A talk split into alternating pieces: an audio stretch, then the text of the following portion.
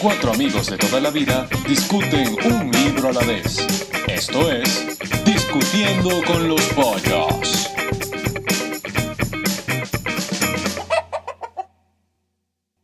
Entonces, ¿qué más? Bienvenidos a los pollos. No, ¿cómo es? Discu- ¿Cómo es? Discuten los pollos. La Discutiendo con los pollos. Bienvenidos a la vieja del cafetal. Continuemos. Discutiendo con Bueno, los pollos. este va a ser el este va a ser el primer podcast que vamos a hacer. Dependiendo, puede ser que se nos quede en nuestras computadoras guardado con pena ajena. Con, con, con- O tal vez lo pongamos en Spotify, como, como sea que salga. Aquí es discutiendo, estamos Gerardo, Augusto, Gabriel y mi persona, Manuel. Manuel. Manuelito. Ah, gracias. Casi se me olvida mi nombre. Bueno, hoy vamos a discutir sobre un libro que uh, un poco cargado, diría yo, que se llama La filosofía política de la conquista de América. Por. Por chamo, este ¿Cómo se llama? Desacuerdo. eh, Silvio Zavala. Ah, es mexicano. Que ese tipo, un mexicano exactamente, que ese tipo, un duro, pues. Historiador Hizo como mexicano. dos doctorados, hizo su propia revista, hizo su- unos libros ahí y todo el mundo le jalaba. pues. Y se murió Oh. de viejo. Ah, bueno. Se mu- eh, ¿Cuántos años tenía? 105, ¿no? ¿Qué? Mm. Miércoles, en serio. Brother, duró Esto es como Thomas Parr, que supuestamente vivió hasta los 127 años de edad. Pero él no nació en en el alcohol. 1936, el autor del libro. Nació en 1930 y... Perdón, 1909, men, y se murió en el de 2014. O sea, 105. No, vale, me estás mintiendo. Bueno, en fin, Vamos a cambiar el propósito del podcast. ¿Cómo vivir tanto tiempo? Bueno, entonces, este, vamos a hablar primero, vamos a ver, Gabriel. ¿Cómo tú dirías que este libro, de qué trata? En tus propias palabras. Ah, en mis palabras, ¿de qué trata el libro? El, autor está hace un análisis eh, de, según él, cuál fue la filosofía que usaron los españoles durante la conquista de América. Y él agarra a diferentes filósofos, escritores de la época y trata de analizar su pensamiento, pone precedentes sobre los pensamientos de ellos y trata de extrapolarlo hasta la actualidad, pues, o sea, bien, bueno, la actualidad que era eh, siglo XX, pero El 2014. sí. Bueno, ese, ese libro, ese libro lo escribió cuándo? Porque En el importante 40 y pico, saberlo. Eh, a ver, Creo que en los 40. si no me 38. En el 48. Ah, bueno. Yo Ah, pensaba no, que era estás, tre- mil- 38. 1947, aquí está. Y un- un- un- Pelando. un- un dato interesante, la copia que yo compré física se imprimió el 14 de junio del 84 Bien. en los talleres de Editorial Melo en Ciudad de México. Se imprimieron 5.000 ejemplares. Wow. Bien. Wow. Entonces, De nada. miércoles, una, una colección, pues. Increíble. Sí. ¿Cuánto fue que pagaste? Este, y bueno, Coño, lo compré de una librería en Texas por 10 dólares. Más shipping, 4.99. Ah, no está mal. Y lo interesante es que no sé por qué me regalaron un segundo libro llamado Antología de Cuentistas Españoles Contemporáneos. Segunda edición, No. renovada. Todo esto por 10 Gratis. dólares. ese va a ser, ese va a ser nuestro eso próximo por 10 libro. dólares. De pana, wow, man. No, gracias. Qué de pinga. Bueno, si no lo quieres, yo, creo, demándamelo, man. Yo creo que, que le dio bien. Por joda. Ah, bueno.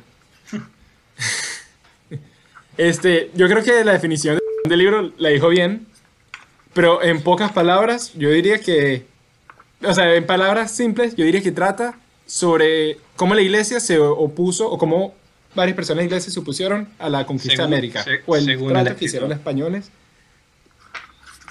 Según el Yo escritor. estoy totalmente en Es desacuerdo con ese análisis del, del- del libro. Cuenta.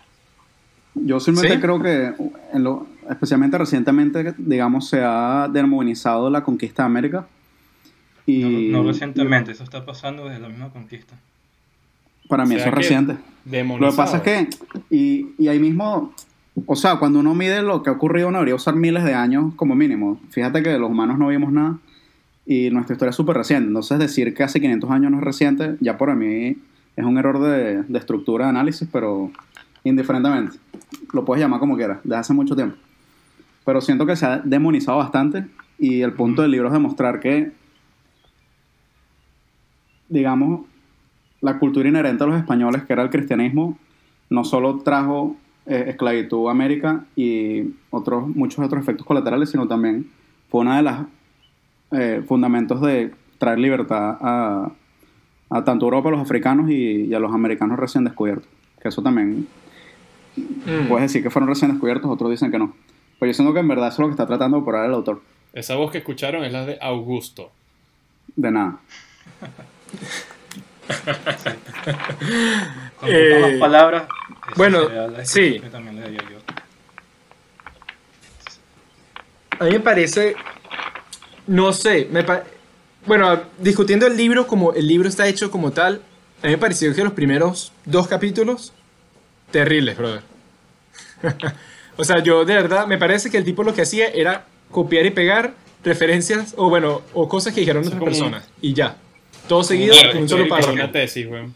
Es que si no, ¿cómo él, si no, ¿cómo él podría decir cuál fue el pensamiento si no escribe, o sea, si no pone literalmente lo que ponían personas de esa época? Sí, No, no, estoy, y estoy completamente de acuerdo. Pero lo que hace es que la lectura sea muy pesada. Claro, pero, claro. por ejemplo, ya en el tercer, en los últimos dos capítulos, me parece que él está hablando más Y de su opinión conclusiones también. y como esas conclusiones y también, bueno, poniendo este, los argumentos de las personas de, de esa época, porque obviamente esta discusión fueron por varios años. Y, ve- y uno puede ver cómo se discute, este, cómo la gente va cambiando su, su forma de ver las cosas. Por ejemplo, la- al principio decían simplemente que los indios eran para, para servir a los españoles porque los españoles son los superiores. Y luego como que se va diciendo, no, pero en verdad lo estamos tratando bien, no lo estamos tratando tan mal. Y luego como que van usando otros argumentos. sí, todo ¿Qué otros en- argumentos? En, en- en que, a ver, ¿cómo justifico esclavizar a, eso- a, los, a los pobres indios? Eh, De eso se trató todo el libro. ¿Cómo lo justifico? Para no quedar yo como, como tan, tan, tan mala gente, por no decirlo. Pero, o sea, desde el, desde el punto... Lo que pasa es que el libro es súper abstracto y trata más sobre la filosofía, especialmente la filosofía en conjunto de esa época.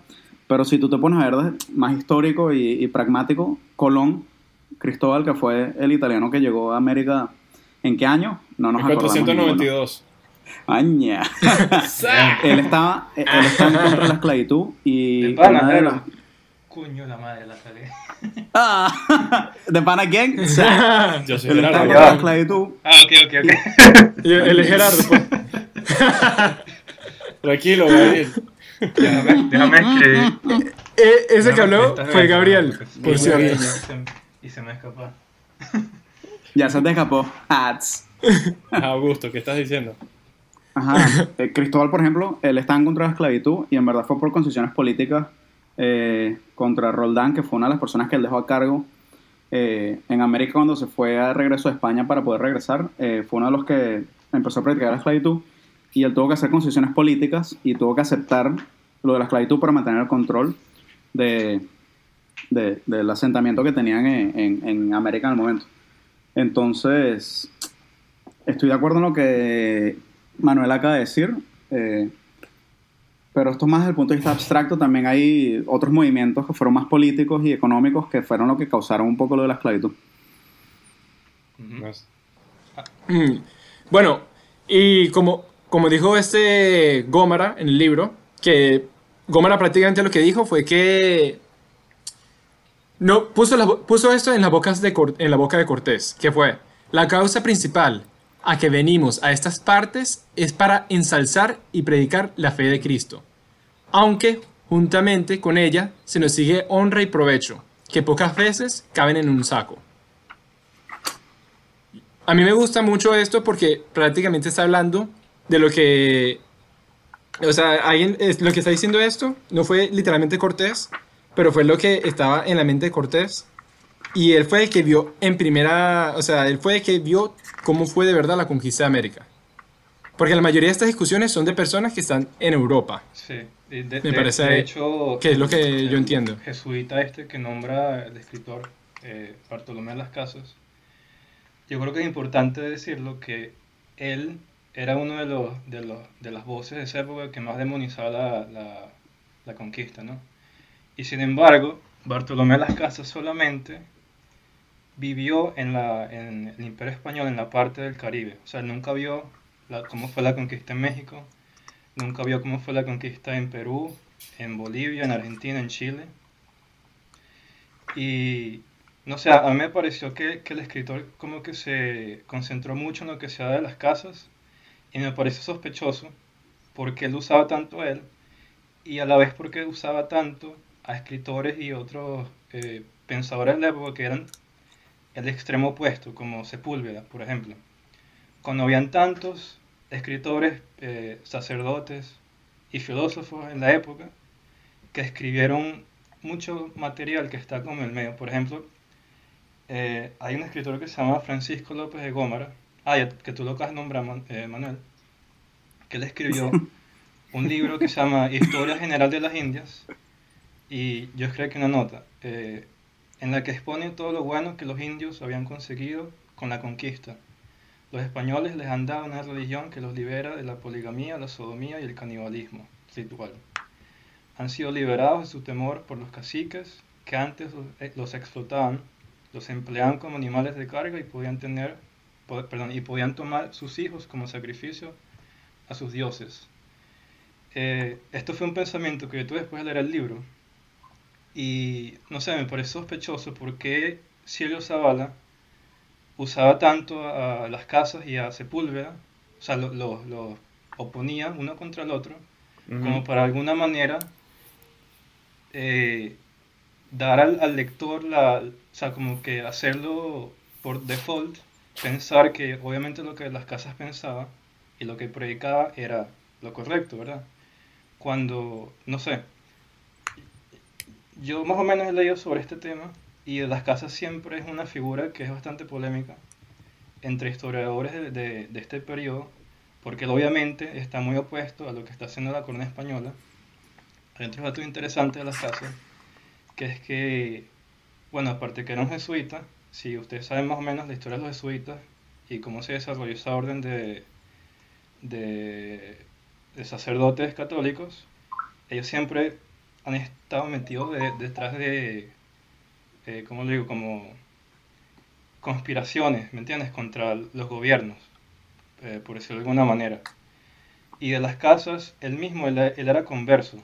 Él, era, él venía de una familia de judíos. Acuérdense que, que en España en esa época estaban sucediendo la reconquista y están haciendo la... ¿Cómo le llama esta vaina? La... Ah, se me olvidó la palabra. La Inquisición. Eh, entonces están expulsando que si a los musulmanes que no se convertían y a los judíos que tampoco se estaban convirtiendo al cristianismo, los expulsaban.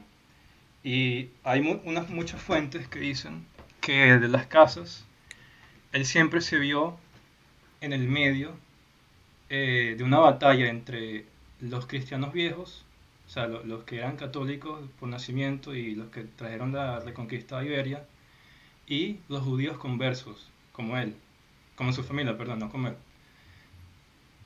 Por estas razones es que muchos historiadores dicen que de las casas siempre, cuando él, habla de, la, de la conquista, sobre todo en la obra, que, que es la que nombra Silvio Zavala en su libro, que se llama, creo, breve, brevis- brevísima eh, descripción de la destrucción de las Indias, eh, él lo hace de una manera, desde un punto de vista bastante, eh, bastante oposición a lo que hacía la corona española, ¿no?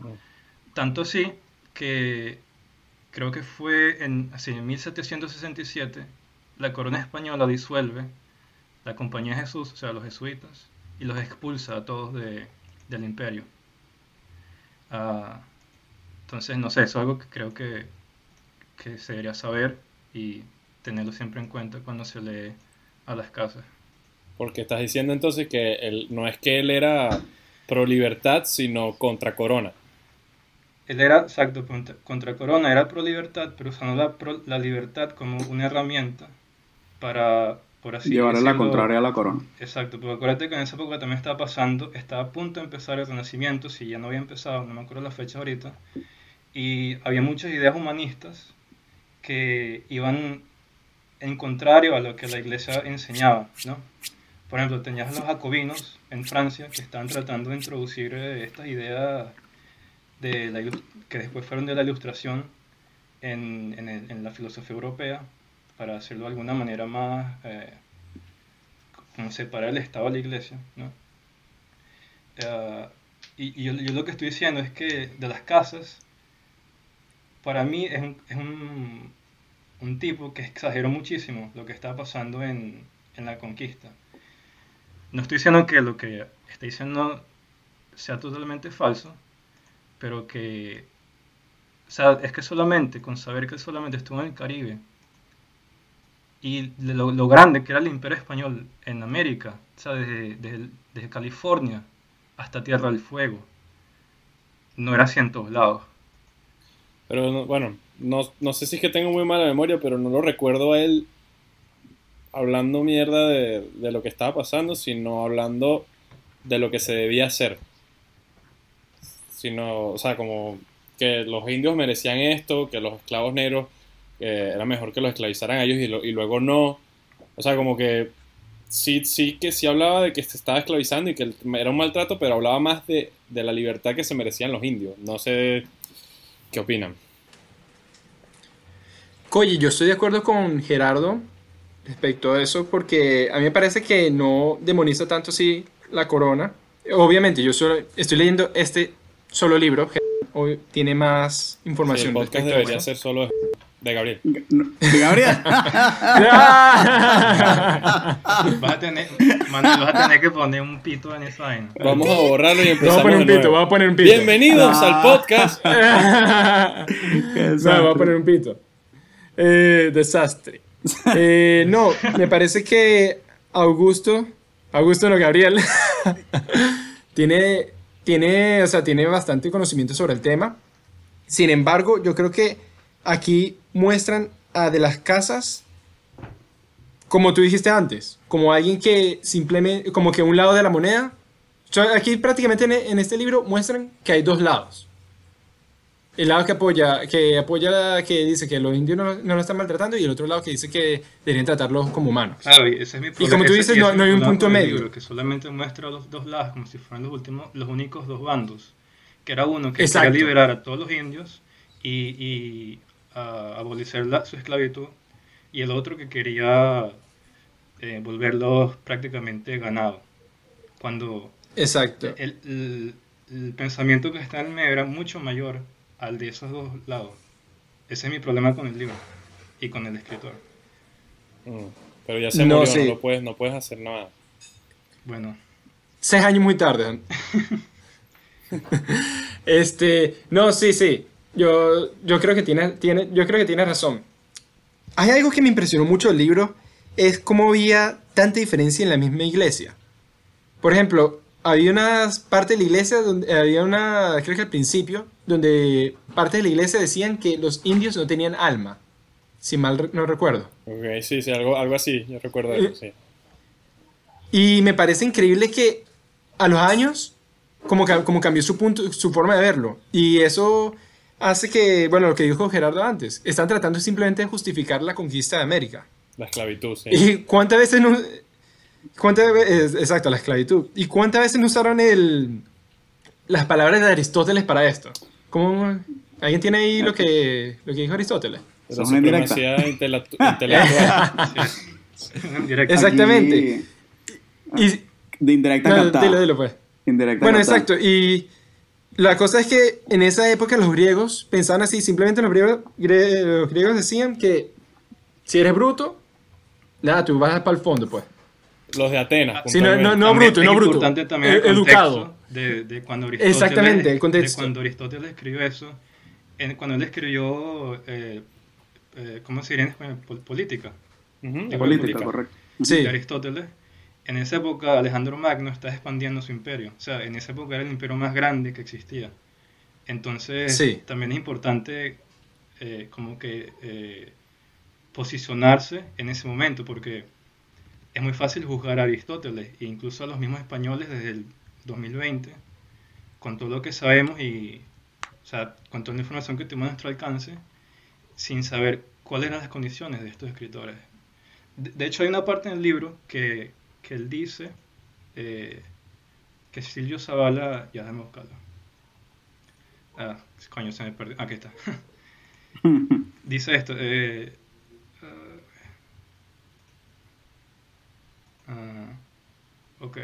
Que Silvio Zavala dice, básicamente, que pareciera ser que perdón, no sé si es Silvio Zavala el que lo dice o uno de estos escritores que está hablando sobre Aristóteles, pero quien sea que lo haya dicho dice que pareciera ser que Aristóteles escribió su libro de política como una forma de adulación a Alejandro, o sea, a Alejandro Magno, ¿me entiendes? Correcto. Sí, bueno, para ayudar a, a, a, las dos personas que van a escuchar este, este podcast, vamos aquí a, Yo creo que serían en realidad ocho, los papás de cada quien. o cuatro nosotros mismos. Porque no creo que nos el tiempo en esto. yo, no creo que mi familia en Venezuela tenga acceso a, a, Spotify. Ah, porque eres de Venezuela. Ahí. Ah, ajá. Un, y sale identidad de Gabriel. Qué No. Eh, nada, para poner a, los, a, los, a las personas escuchando un poquito en contexto, a los oyentes, gracias. Eh, Aristóteles en política dijo lo siguiente, son esclavos por naturaleza, afirma, en este caso Aristóteles, aquellos cuya función estriba en el empleo del cuerpo, y de los cuales esto es lo más que puede obtenerse, es decir, hombres que hasta tanto alcanzan razón que puedan percibirla, mas no la tienen en sí. Creo que una, una buena interpretación del texto es aquella de Tomás de Aquinas, eh, que también resalta bastante en este libro. De Aquino. Que en su. Bueno, yo lo digo en inglés. No sea. no sea inglesista. En, Spanglish. Le digo, bueno, tú, también, tú dijiste por default antes, así que el que metió el Spanglish fuiste tú, ah, Gabriel. Así no te metas con los demás. Uh, uh, uh. Augusto versus Gabriel. Ah. Eh, entonces, en suma, en suma teológica, Santo Tomás pensaba que ser un hombre siervo considerado absolutamente, no encierra razón natural, sino solo según la utilidad que de ello se sigue. En cuanto es útil al siervo ser regido por, la, por el más sabio y a este ser servido por aquel. Yo creo que esto más que todo un análisis de utilidad en el que, digamos, las personas con más potencia intelectual, para ponerlo en palabras contemporáneas, tienen el derecho a ser los amos de las personas con menos potencia intelectual y menos facultades. Ese es más o menos el argumento. o sea, la, línea de lo que, lo que yo dije. Correcto. es que aristotélico. gente. Yo diría aristoteliano. Aristoteliano, aristotélico, como sea. O más, más spanglish. Gabriel, ¿lo vas a seguir? Aristoteliano. Del pensamiento de Aristóteles. y que ya, y, poniendo, y poniéndonos en contexto, en esta, no sé, el siglo XIV-XV eh, digamos, eh, estos escritos clásicos eran...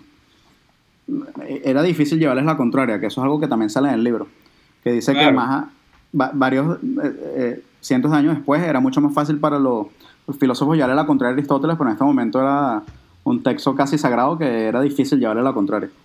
Claro, no, y recuerda que esa época, la época de la conquista fue, estaba ocurriendo el Renacimiento en Europa, y muchos de estos escritores clásicos griegos que vivieron miles de años antes de, esa gente, eh, están siendo como que descubiertos y están siendo como reconciliados con el pensamiento de la iglesia. Aunque esto ya de pasado, por ejemplo, eh, Santo Tomás de Aquino, él también, o sea, él dice que básicamente la, la filosofía de Aristóteles puede ser 100% reconciliable con el pensamiento de la iglesia, ¿no? Eh, pero Sí, o sea, pero sí, sí tiene sentido porque muchos de, de, los filósofos de esa época trataban de como que recoger sus su bases y su, uh, su base filosófica sobre la ocasión de, de, escritores clásicos. Y, eh, y, lo que yo voy a decir sobre el pensamiento de Aristóteles es que o sea, él obviamente pensaba que las sociedades deben estar estratificadas, ¿no? que siempre hay una clase que, que es la de la servidumbre, o sea, hay gente que nace para servir, según él, hay gente que nace para, para gobernar, etc. Ah, y obviamente ese siempre ha sido el pensamiento más o menos de la iglesia, capaz un poco más, eh, más moderado, ¿no?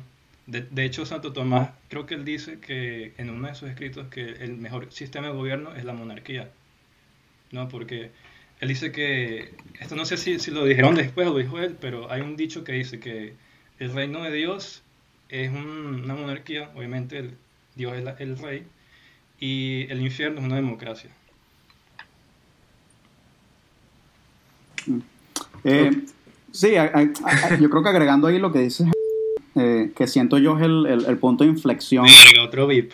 ¡Ay, otro VIP! eh, ¡Qué desastre! Mira, Manuel, yo creo que esto mejor lo hacemos a este privado ya, weón, porque... No, esto también va para todo el mundo, pero lo hacemos VIP a diestra y siniestra y te cagas. exactamente, exactamente, exactamente. Gabriel. Es el piloto, es el piloto igual. Para agregar al punto de... Que yo creo de inflexión, aquí lo que estamos diciendo que estaban los escritos Aristóteles, que, que él establecía que, que, por naturaleza habían personas que, está, que nacían para ser esclavos, por, por falta de facultades naturales. Eh, fuimos por un tiempo de, de, transición y después, muchos años después, digamos que, que él habla de, lo, de, los, de los pensamientos, no me acuerdo el término, di, dieciochesca, la filosofía dieciochesca, si no me equivoco, ahí ya es más fácil a las personas llevarle la contraria a Aristóteles. Pero siento que el punto de inflexión vino en, en las ¿A casas. ¿A qué se refería el con dieciochesca? ¿Del siglo XVIII? El siglo XVIII, claro. Ah, sí. ah o sea, eran puros ilustrados. Ilustrados, correcto. correcto. que siento que el punto de inflexión que permitió eh, este cambio fue un análisis que hizo de las casas en el que altera el argumento de Aristóteles de que las casas dice, solo aceptaba la existencia por error de naturaleza de algunos hombres faltos de razón para gobernarse. El agregar ese término de error de la naturaleza va al siguiente argumento, que dice que un error de naturaleza, por ejemplo, es una persona que nace con seis dedos o una persona que nace con un ojo. Dice que son excepciones que ocurren en la naturaleza. Y eso lo lleva a su siguiente argumento, que dice que hay tantos indígenas, indios aborígenes americanos, que es imposible que ellos sean errores de la naturaleza. Por lo tanto, los saca de esa sección que Aristóteles consideraba faltos de razón y no pueden ser gobernados ni pueden ser esclavizados. Por lo tanto, ser ese... Yo creo que sería interesante ver qué habría que habría dicho Aristóteles de verdad sobre los indios de América. No, no, no. Yo no estoy diciendo, ya va, yo no estoy diciendo que Aristóteles dijo esto, pero yo, tampoco. Eh, y, aquí, el libro también, por ejemplo, pero y todo el libro, eh, el, autor del libro dice que las casas eh, agarró el argumento de Aristóteles y lo transformó en, en ayudarlo a él soportar sus razones. Pero yo simplemente siento que de las casas logró modificar el pensamiento clásico para llevarlo a, estar en acordancia con, yo creo, más pensamientos de igualdad que son fundamentales en los pensamientos cristianos. Y todo, hablando del tema, hay un libro de, un escritor eh, que va a causar un poco de, de furor, Ben Shapiro, eh, que el... no, pero el libro es bastante interesante porque siento que el libro se trata sobre este punto de inflexión, porque la tesis central del libro, que se llama El lado correcto de la historia, si no me equivoco, es que el éxito de la, de la cultura occidental, de la que nosotros estamos, se dio por la tensión entre los pensamientos clásicos basados en, la razón y los principios judeocristianos o cristianos eh, basados en esta igualdad que es lo que introdujo este pensamiento en los últimos miles de años. Y siento que justamente en esta tesis de las casas eh, está esa, esa tensión entre lo que dijo Aristóteles y lo que está tratando de presentar la iglesia. Sí, sí. Bueno, miren, este, yo creo que ya deberemos ir Estoy medio cerrando. No. no, deberíamos ir medio cerrando ya eh, este piloto. Pero antes de cerrar, yo quisiera preguntarle a cada uno de ustedes que, o sea, ¿qué les pareció? Si comparten el punto de, o sea, ya eh, otro crítico, ya Gabriel, Yo creo que Gabriel se va a tener que llamar Pi, porque lo llamó más Pi que Gabriel. ya, ya Gabriel eh, expresó su opinión diciendo que a él no le gustó cómo escribieron el libro. Porque, claro, solamente está mostrando O sea, me pareció, dos que, lados de me la pareció moneda. que los argumentos estuvieron faltos de, de más exposición y que obviamente el escritor, siendo mexicano, de la época en la que vivió, tenía obviamente un propósito, de, o sea, tenía una idea de lo que quería lograr con su libro. O sea, él no quería hacer una enciclopedia, él quería, mm, por así decirlo, promover una idea, una, una idea- un ideal filosófico. Sí. Bueno, y yo en verdad, yo no lo había visto así, pero yo creo que tienes razón de que él, solo, él solamente está mostrando los dos lados, o sea, los opuestos. No está mostrando a nadie en el medio, sino solamente los opuestos. Ujú. Y, y algo que sí me di cuenta es que él ama a de las casas, el autor. Claro. O sea, Silvio le encantan las casas y he visto sus otros libros y todo se trata sobre de las casas. Sí. Y bueno, yo creo que, y además que yo creo que en esa época había, había- o sea, se demonizaba más la conquista que ahorita. Entonces yo creo que sí, estoy, antes estaba más, esta- o sea, en verdad me parece interesante el libro porque antes de leerlo, yo sabía de la conquista lo que había escuchado en el colegio, pues. Claro. Y lo que había dicho el, el, el expresidente fallecido Hugo Chávez, que, que cambiaron el, el- día de la el nombre del Día de la Conquista al Día de la Resistencia Indígena por el sufrimiento de los indígenas. Y lo que nos enseñó en el colegio es que los indígenas sufrieron. Sin embargo, Qué me parece, me parece increíble que, o sea, nunca había pensado de que la iglesia se opu- había parte de la iglesia que se oponían y otras partes de la iglesia que apoyaban la conquista. Eh, es súper interesante, sin embargo, me parece que este libro, en mi opinión, no está nada fácil de leer. Exacto, sí, O sea, el, el libro, está el libro muy como, tedioso. como introductor al tema fue muy mala Nefasto. lección. o sea, por, si- Muy si- complicado. Si ya tú tienes un conocimiento más o menos básico, bueno, ni siquiera básico, pero más o menos estás medio metido en el tema, sí puede ser interesante. Pero lo que pasa es que este tema es muy complicado. O sea, sobre todo para nosotros latinoamericanos, nosotros, o sea, nos enseñan algo en el colegio, en la, en la educación de nuestros gobiernos, que es muy diferente, ¿sabes? Es muy diferente a lo que a la realidad, por eso, o sea, tampoco quiero sonar como que nos están ocultando la verdad, pero siempre muestran un lado, ¿me entiendes? Illuminati. No, Sí. no es Illuminati, Eh, que, exacto. eh, eh, eh, no es un secreto que, que nuestras naciones están basadas en ideas de, de la ilustración. Y de las casas fue un filósofo que estuvo muy bien parado en la ilustración, o sea, muchos filósofos de esa época lo usaban como referente. Eh, entonces, o sea, todas esas cosas se, se como que arrastran, ¿no? Su, su, su peso a lo largo del tiempo, ¿me entiendes? Yo pienso que, Mm. que, hay- que, o sea, si les interesaría más saber sobre este tema, hay un libro que se llama La conquista española de América, por un tipo que se llama Sverker Arnulfsson, que es un sueco. Que Ese es el, sueco. fisicoculturista. No, eh, no. este es el hermano. Ah, que este, este es un, un- un historiador sueco que, que en ese libro habla justamente sobre este libro de Zavala, que me pareció muy casualidad que tuviera el PDF y que lo estuve leyendo esta mañana. Es bien cortico, son apenas 50 páginas, si lo quieren mm. leer. Una merendita. Y mientras, mientras desayunaba. ¿Ya ponemos a grabar? Todavía no. Cinco, No, no, no, no. cuatro. What? No, no, ya va, ya. No, no, ya va, ya, ya. ey, ey. En verdad, yo, yo quiero saber también, o sea, este Augusto y Gerardo no, no, no escuchan lo que dicen. Y bueno, por ejemplo, yo le quiero dar a este libro un rating de del 1 al 5. Cinco pollos. Yo le doy un. No. De, del 1 al 5 le doy dos pollitos, Mm. personalmente. Germán. Pero no te, no te aceleres, ya va.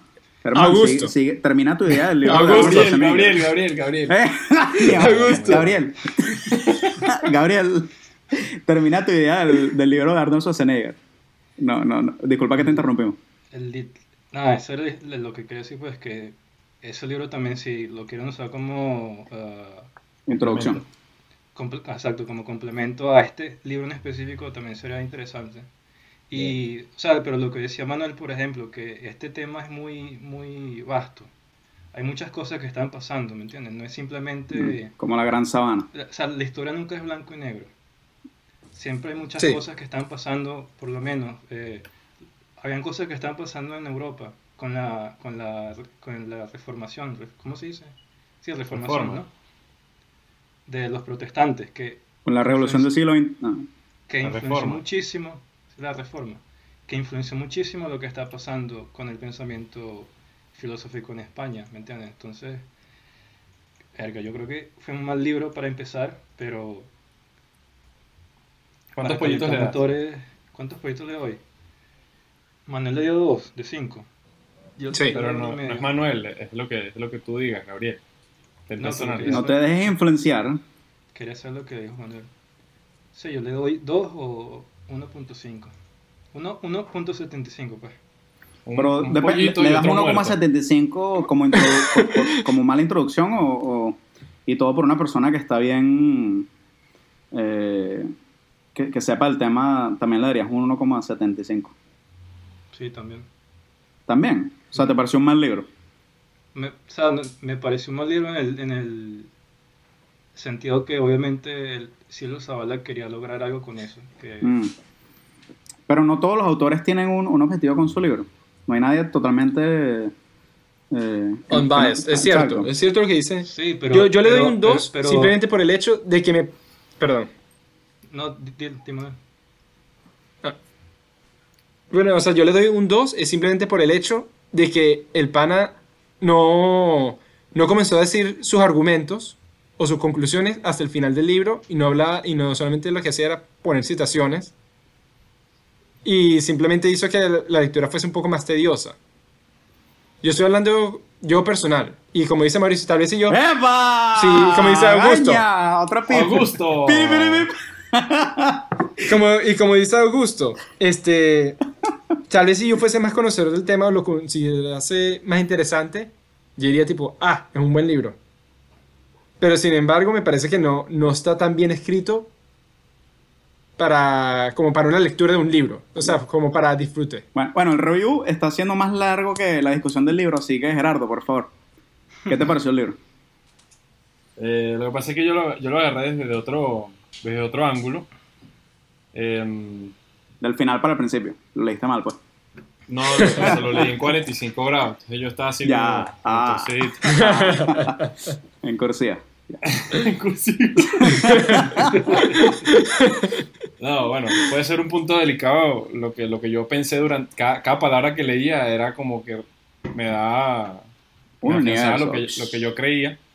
Ah. Era de que, a ver, yo soy ateo, ¿no? Entonces, para mí, Dios lo creó el hombre y no viceversa. Entonces, así como lo creó el hombre, mm, hay quien creerá en esa vaina y quien no. Y el hombre es imperfecto. ¿no? Entonces se, justifica, se trata de justificar lo que pasa en el mundo como pueda.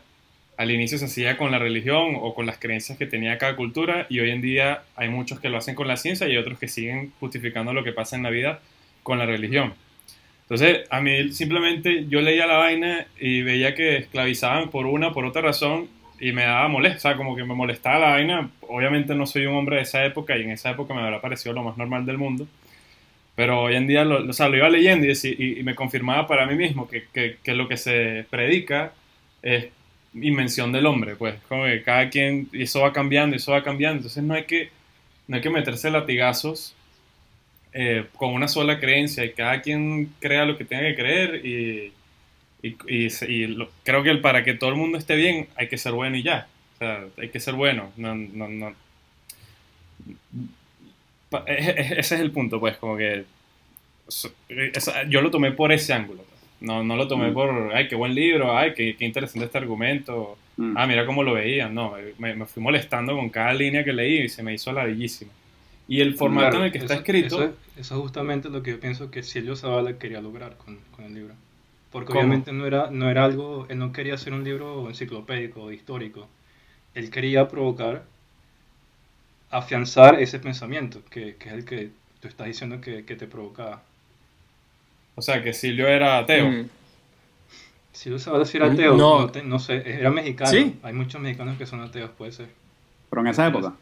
No, En no, esa- en esa época suena- la mayoría era difícil que en esa católica. época- Puede ser. pero no entiendo que el ¿por qué punto no? de que Dios no existe, es lo que quieres decir. No, Ya, eh, no, el no, no, punto no, de provocar... Nos por una mega tangente. Regresamos. Sí, sí, es cierto. Pero el, el punto de que, el, de que Silvio quería que nosotros odiáramos más la época de la conquista.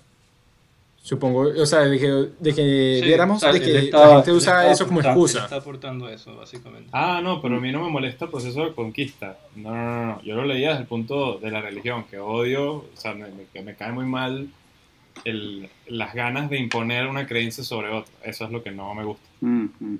Pero no, Ese es un proceso- tema de discusión un Eso es poco ot- más Claro, eso heavy. es otra cosa, pero por eso mismo yo lo leí con eso en mente. Es otro Aunque yo- punto de vista. Ah, Sin, sin dar mi review, una pequeña respuesta a lo que acabas de decir. Yo siento, eh, en verdad estoy en desacuerdo porque, y todo en el primer capítulo, eh, hablan de cómo ellos le dan una opción a los aborígenes de tomar la religión o no. Y esto es aparte de esclavizarlos. Ellos Esa nunca fueron con la idea de obligarlos. No, pero más allá de la visión, algo es la ejecución, que es verdad, puede ser que hay- hayan habido abusos como en la práctica siempre ocurre, pero desde, desde la incepción del argumento, ellos nunca fueron con la idea de obligarlos a transformarse, ellos les daban la opción. Y No, si no es verdad, los no y si es verdad, ya va, los veían, viene unos Eh, va, sí los veían como infieles, los veían como infieles por no ser cristianos, y eso es un, un argumento totalmente válido. Tú consideras que alguien es fiel o no, eh, por ser, tener tus creencias o no, pero no los obligaban a transformarse. Creo que está, hay una parte A del libro convertirse. que claramente dice, No. o sea, incluso eso es una discusión de si obligarlos o no. Y hay una parte que decía que los japoneses o los asiáticos tenían unas, una- unas instituciones creadas de gobierno, de estado, de lo que sea, y por eso no se les podía imponer la religión. No, pero que ese los fue a costa, no, ya ya, eso fue a que- costa que, pero que- ya va, que- ya, ajá, pero para- pero estoy hablando yo, hijo. Las- la, y, los indígenas no la tenían, entonces ellos, ahí sí había derecho de joderlos y, y, y meter Eso no es lo que dice, eso no es lo que dice. Eh, primero, ese fue a costa que de- dividió tres categorías de bárbaros. Ajá. Los bárbaros asiáticos, que eran estos bárbaros que ya tenían civilizaciones súper avanzadas, tenían escritura, eh, instituciones civiles, militares, policiales, estaban los segunda categoría de bárbaros, que eran los indígenas en México y Perú. Si no me equivoco, que tenían igual civilizaciones Sí. súper avanzadas, pero no tan avanzadas como los asiáticos. Y luego están los tercer bárbaros, que eran, por ejemplo, los caribes, que ahorita yo, eh, cuando de mi último review, hablar un poco de eso, que eran grupos caníbales, nómadas, que eran una locura, pues. No Ujú. tenía ningún tipo de civilización. Y él simplemente está haciendo un argumento ahí de si era válido esclavizarlos o no. Y si no me equivoco, él está de acuerdo con ese argumento de las casas en el que mezcla la visión de Aristóteles y de la iglesia que no es adecuado esclavizarlos, no tienen el derecho. Él nunca habló de que había que obligarlos a transformarlos a cristianos o no. Si es verdad que siguen siendo bárbaros por no ser cristianos, siguen siendo infieles, pero no por eso hay que obligarlos a, ser, a, a convertirse en fieles. Para ellos es mejor que se conviertan y los verían mejor, si no los considerarían bárbaros infieles, pero no los obligan en ningún momento. Y creo que Gabriel, Gabriel sabe un poquito más de este tema y va a hacer una, una interlocución ahí. Gabriel. No, no, no voy a decir nada. Ah, bueno, sí, Ah. iba, iba a decir que, que sí es cierto que los españoles le dan la oportunidad a los indígenas de convertirse antes de, de, de por así decirlo, forzarlos, porque acuérdate que, y esto lo dice en el libro en, en los primeros capítulos también, que los españoles se basaban al principio en el concepto de, de, de- del ah, velo justo, o en latín que es ah, justum velum, ¿no? O sea, ellos le, decían a los indios básicamente eh, quiénes eran, o sea, les decían sobre su Dios, eh, les decían por qué ellos tenían que convertirse, ¿no? Y basado en eso, si los indígenas se convertían, bien, y si no, pues pasaban a ser eh, pueblos que están en guerra con ellos. O sea, ¿qué quiere decir y de, eso? y de- de- de hecho, de- ya, va. eh, América, ¿cuándo, fue que, ¿cuándo es que fue descubierta? ¿En 1400 qué? 92. 92. 22. En 1512, la corona española pasó las leyes, las leyes de Burgos, que también se llaman ordenanzas para el tratamiento de los indios, que creo que lo nombran en el libro un poquito, pero no mucho. Correcto. Que esa- esas leyes básicamente permitían el, el mestizaje entre los europeos y los indígenas, dándole a los indígenas el estatus de, de personas, por así decirlo, ¿no? O sea, no, ani- no animales, y también dándoles derechos de, de, de propiedad en, en América. Lo, los indígenas, o sea, también otra cosa que, que quería decir, para no irme tampoco, es que, marica, es un tema tan, tan amplio, que hay muchas cosas que hay que decir. Los indígenas tenían ellos mismos un, sistema que se llama, aquí está la palabra en su idioma, cuate, ¿no? que era entre los aztecas, que era trabajos forzados que prestaban por turno los plebeyos a los señores. O sea, lo que los españoles hicieron básicamente fue renombrar el sistema político que los indígenas ya tenían. Es no hicieron absolutamente nada nuevo. Los españoles lo llamaron repartimiento, que o sea, pasaron, en vez de ser un, un señor, o sea, un eh, señor en el sentido de, de, de nobleza, de ser un, un, un, noble azteca o inca, etcétera, pasaba a ser un noble español. Pero era exactamente el mismo eh, sistema. O sea, la, la, vida de los indios cambió estéticamente, obviamente cultural, pero en temas de, de practicalidad era el mismo. Y no lo sé, porque acabas de decir el inicio de la conversación de que había uno que, uno de los intermediarios que dijo que la religión había detenido el canibalismo, detenido, eh, no sé, Por una eso- que otra, e- que otra, que otra eso- cosa. Por eso dije que cambió en, en, en sentido cultural. Pero Entonces, en- eso es un cambio radical.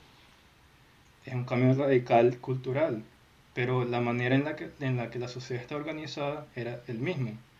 Porque hace 50 años en Venezuela, por ejemplo, era legal que si tu mujer te montaba cacho, tú podías matarla o no hay así, o sea, ella iba presa. Pero igual, tú, tú de verdad pensarías que si tú viajaras en el tiempo, hace 50 años sería, la organización social sería diferente. O sea, igual es- está el presidente, están los alcaldes, etcétera. Está la De que había policía, una el- jerarquía, es lo que quieres decir. Sí, exacto. Por eso te, te dije la organización Oye, práctica de la sociedad. Yo creo que no, y justamente porque yo había leído un análisis sobre, este, más bien sobre las parejas. Eso me estoy desviando un poco del tema, pero hablaba sobre cómo, es- cómo se diferencia mucho las parejas actuales a las parejas de eso, de eso entonces. Y por ejemplo, los indígenas, ellos no tenían esposas, todas las mujeres se compartían. Y todas las mujeres tenían relaciones con los hombres, para que todos los hombres se hiciesen a cargo de todos los niños. Y no fue así que, ese niño es mi hijo, sino que esos son todos nuestros hijos. Entonces yo... Sapiens. no, eso no es Sapiens, en verdad. Pero, en verdad, y yo, yo pienso una mentalidad así, y que de repente te digan, no, no, no, tú solamente puedes tener una mujer, y ese es tu hijo, ese niño no es tuyo. Eso debió, debió haber sido un shock inmenso. Y no solamente eso, tú estás diciendo que pasaron 10, 12 años, no recuerdo cuánto fue la diferencia, entre que clasificaron los indígenas a personas. O sea, tardaron Sí, 10 años en decirles que son personas. O sea, en 10 años, ¿cuántas cosas pudieron haber pasado? Ya, desde el punto de vista humano, No- no eh, mucho, eh, eso no, 10 años no, es nada. no pues. mucho, porque en 10 años los españoles solamente llegaron a Cuba y algunas islas del Caribe. La, la- la- ¿Cuándo fue la expedición de Cortés en México? Cortés. Bueno, Indiferentemente de que haya pasado mucho, en esa resumen, puse- temporales Le pongo dos, años, dos pollitos. Dos pollitos. Toca ¿Sobre cuánto? Augusto. Augusto. me toca. Eh, dos pollitos sobre cuánto, Sobre Gerardo? cinco. Sobre 5. Sobre cinco. ¿Y por qué sobre cinco? ¿Quién decidió esta, este, este sistema métrico de, de evaluación? Oye, me parece que 1 al Manuel. 5 es más claro porque es, es simple. Del 1 al 10. Sí, 1 al 10 es muy. Hay mucho ¿Y por qué no del espacio. 1 al 4? 1 al 5 me parece que es mejor. ¿Y por qué no del 1 al 7? ¿Y por qué Mm. no del 1 al 26? Cambiando de tema, algo antes de dar mi review, algo que dijo Manuel, eh, eh, que es súper curioso. eh, en verdad, si uno lo debería pensar, el, tu apellido debería ser el de tu mamá. Porque 100%, cuando tú sales de ese orificio femenino, saben que esa es tu mamá. Pero nunca saben quién es tu papá. Es imposible comprobar si no que te hagan una prueba genética. Entonces yo creo que para ser más concreto, tu apellido debería ser el de tu madre, no el de tu padre. Bueno, pero tú Pero sabes eso que la contra la historia. patriarquía. Tú sabes que la historia. O sea, el hombre siempre ha estado por encima de la mujer. O sea, Para nada. En, en- Eso en la historia. no- Brother. Bueno, por ese, encima? eso- ¿Cómo ese- ese por es- encima? En, en posiciones, en el misionario, sí. Pero es una posición Mira, temporal. ya, ya vamos para una hora, ya vamos para una hora y vamos a hacer otro tema. Exactamente. Voy rapidito, pues. Vamos a. Voy Cierra rapidito. ahí, Eh, Augusto, cierra. No, no tengo ningún cierre. el libro me pareció interesante. Definitivamente no estoy muy metido en estos temas. Así que aprendí bastante. Eh, Sicilio, qué nombre tan extraño, Sicilio. Sicilio fue eh, su objetivo, ¿no? Eh, siento que los argumentos de Gabriel tienen sentido. Yo, para mí, me hubiese interesado ver en, este, en esta conversación, desde el punto de vista instructor, un poco de temas más, menos abstractos, porque yo siento, y esto es algo que Gabriel también, eh, digamos, tocó, que no solo lo abstracto es importante, sino también habían muchos temas, por ejemplo, pasando en Europa que definitivamente afectaron las líneas de, pensamiento de esta gente. Y también de acción. Eh, por ejemplo, uno siempre en su mente, cuando ahorita que no se llama el día de Cristóforo Colombo, sino de los indígenas, uno se pone esta historieta que todos los indígenas estaban viviendo en paz eh, y sembrando maíz y comiendo. Y llegaron los, los españoles anormales a, a matarlos y es mentira. Sea, habían tribus indígenas que eran unos súper violentos, están los caribes que eran caníbales. Estaba leyendo una, a un cronista que estaba diciendo que, que los caníbales consideraban a los bebés, tanto nacidos como no nacidos, es decir, fetos, un manjar. Eh, digamos, er, eran culturas súper, habían culturas bárbaras como otras culturas súper interesantes, no estoy diciendo que, que, no eran avanzados ni nada, eh, pero habernos puesto en contexto en ese estilo de, de, digamos, era, eran otras épocas, no se conocía el mundo y en verdad yo siento que Cristóbal Colón fue un, un tipo que, que, decidió tomar una misión con mucha valentía, que es algo que yo no haría, por ejemplo, montarme un barco y viajar, no sé cuándo estuvo montado en el barco, unas tierras que ni siquiera sabes si existen, que te puedes poner en cualquier momento, eso fue un descubrimiento que cambió el mundo. Eh, y es verdad, hubo efectos colaterales malos y aquí traigo un término que es de Bastiat, que es un francés que, digamos, ahí hay efectos de primer grado y luego hay efectos de segundo grado que son los de más largo plazo. Entonces, es verdad, llegaron los españoles, hubo muertes, asesinatos de ambos lados, porque también había muchos indígenas matando españoles. Eh, pero abrió el mundo a comercio, abrió el mundo a enfermedades. La sífilis se trajo de América a Europa, que ahorita el mundo. cambió el mundo. Y, y, hubo cambios súper interesantes, por ejemplo, las, las papas se traje, y los tomates se trajeron de América a Europa y las papas fue uno de los alimentos que más agarró al mundo y se le atribuye el crecimiento del 25% de la población en los próximos cientos de años. Entonces, en verdad es algo que tuvo un efecto no de primer grado, sino de segundo, tercero, cuarto grado, importantísimo para el mundo. Y los indígenas murieron, es verdad, no estoy diciendo que no fue malo, también hay que tener eh, claro que el, que el 80 al 90% de los indígenas se murieron por rubiola y otro tipo de enfermedades no solo por asesinato de, los, de los españoles, eh, que son cosas que en el libro ni, ni, se acercaron. Y también lo del asesinato, yo lo pongo en cuestión, porque tenemos miles de años conquistándonos, eran otras épocas, hay grupos, imperios que van a otras tierras a conquistar y hay guerras. No es que los, lo que digo, los indígenas no estaban ahí esperando y los españoles vinieron a terminarlos. También pelearon de vuelta y eso fue una matazón y una coñamentazón. Es lo que es. Eh, pero sí, no sé, el libro me pareció interesante. Sí me pareció súper valioso que, que, al final él tocó un poquito de otros filósofos y, y, por ejemplo, en el mundo ahorita contemporáneo le atribuimos ese, eso es, eh, eh, el sentimiento de la libertad y el, el, liberalismo y la libertad personal a más que todos los fundadores de Estados Unidos. Pero él aquí plantea que ya habían filósofos españoles y cristianos de esa época que habían, digamos, preparado el camino para estos pensamientos de libertad personal y me parece súper interesante ver de dónde vienen estas ideas. Eh, que eso para mí es lo más importante del libro, al final. ¿Cuántos pollitos le das? Conexiones, ¿Cuántos pollitos le eh, das? pero no me apures. Eh, ¿Cuántos pollos le doy? Yo le haría. Lo que pasa es que si es 2,5 estoy más o menos asesinando un pollo. Me da como pena. Siento que tiene, tiene que ser un, un número Dos pollitos y un huevo. Le cortó la cabeza a uno. 1,75, ¡pah! Le cortó la cabeza. yo, yo le daría. Yo le daría tres estrellas. Eh, siento que le faltó mucha profundidad y, y, tocó un tema demasiado profundo muy superficialmente y al final empezó a lanzar a Nietzsche, a Marx, a un poco de filósofos y escritores que lo nombró por media página que no, no me significó nada. Pero bueno, en Agraje fue una... me sacó de mi zona de confort. Eh, se lo recomiendo a alguien que esté súper interesado en el tema, pero, pero no los va a dejar boquiabiertos ni, ni nada. Sí, muy bien. Pero sí. Bueno, Dos, dos pollitos, entonces. dos pollitos, entonces. Muy bien. ¡Ey! Promedio de dos pollitos. El promedio de dos pollitos, excelente. Y bueno, entonces supongo que aquí se acaba el primer piloto de los pollos discuten. O. Nada Y más hay un piloto ahí. Ah, el primer.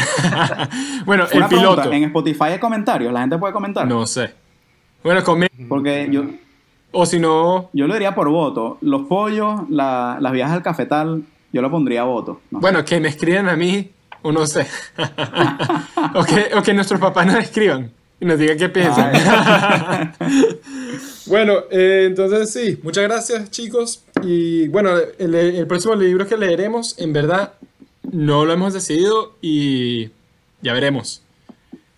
Calabaza, calabaza. Cada quien para su Cada casa. quien. Cada quien para su casa. ¡Chua!